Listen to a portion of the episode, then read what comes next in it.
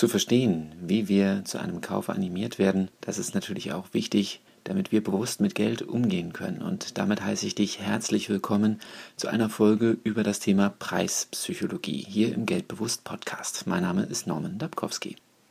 Wir wollen mal darauf blicken, wie uns der Preis schmackhaft gemacht wird. Denn natürlich machen sich Unternehmen viele Gedanken darum, zu welchem Preis ein Produkt angeboten wird. Erstens, mehrere Produkte in unterschiedlichen Preisklassen zur Wahl stellen.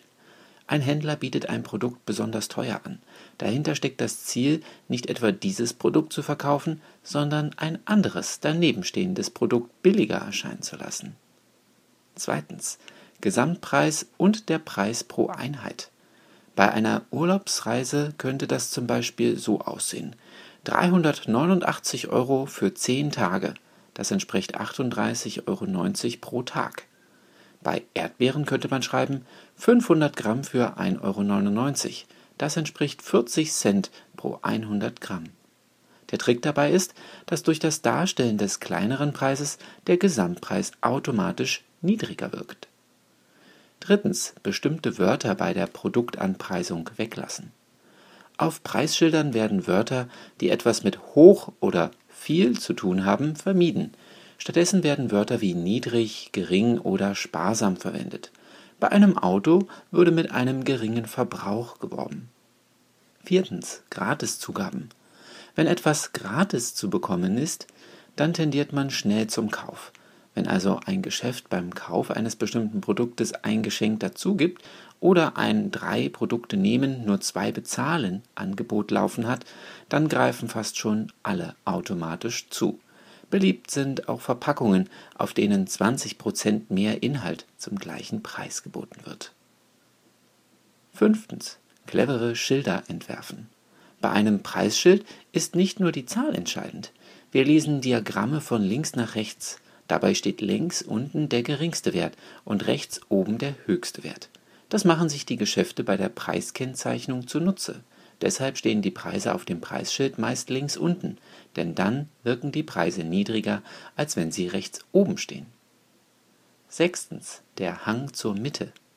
Wenn im Regal zwei Weinflaschen stehen, eine für 4 Euro, die andere für 8 Euro, dann greifen die meisten von uns zur billigeren Sorte. Wenn der Verkäufer nun aber eine weitere Flasche für 12 Euro rechts dazustellt, kaufen deutlich mehr Menschen den Wein für 8 Euro. Der Grund ist einfach. Der Konsument tendiert zur Mitte.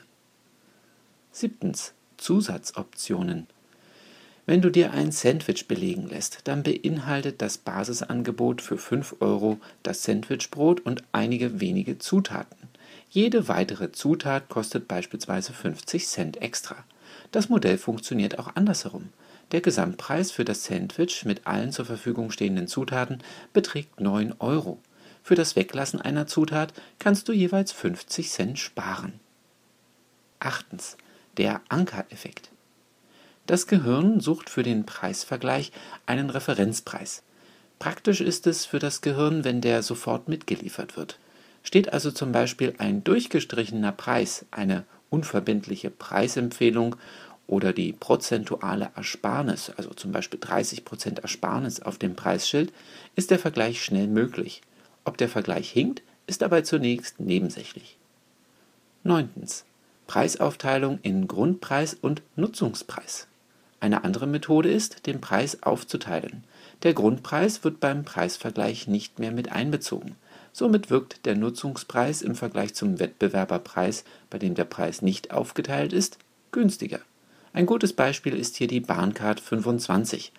Damit gibt es 25% Rabatt auf den Nutzungspreis. Der Grundpreis für die Bahncard wird nur einmal jährlich fällig. Beim Fahrkartenkauf wird nur der Nutzungspreis mit Preis des Fernbus oder dem des Flugzeug verglichen. Diese Beispiele zeigen, wie bei der Preisgestaltung auf psychologische Effekte geachtet wird. Ich bitte dich in dieser Woche einmal besonders auf die Preiskennzeichnung und die Platzierung in den Geschäften oder auch in Online-Shops zu achten. Ich bin mir sicher, du wirst einige Aha-Momente erleben. Und damit wünsche ich dir wieder einmal eine erfolgreiche Woche.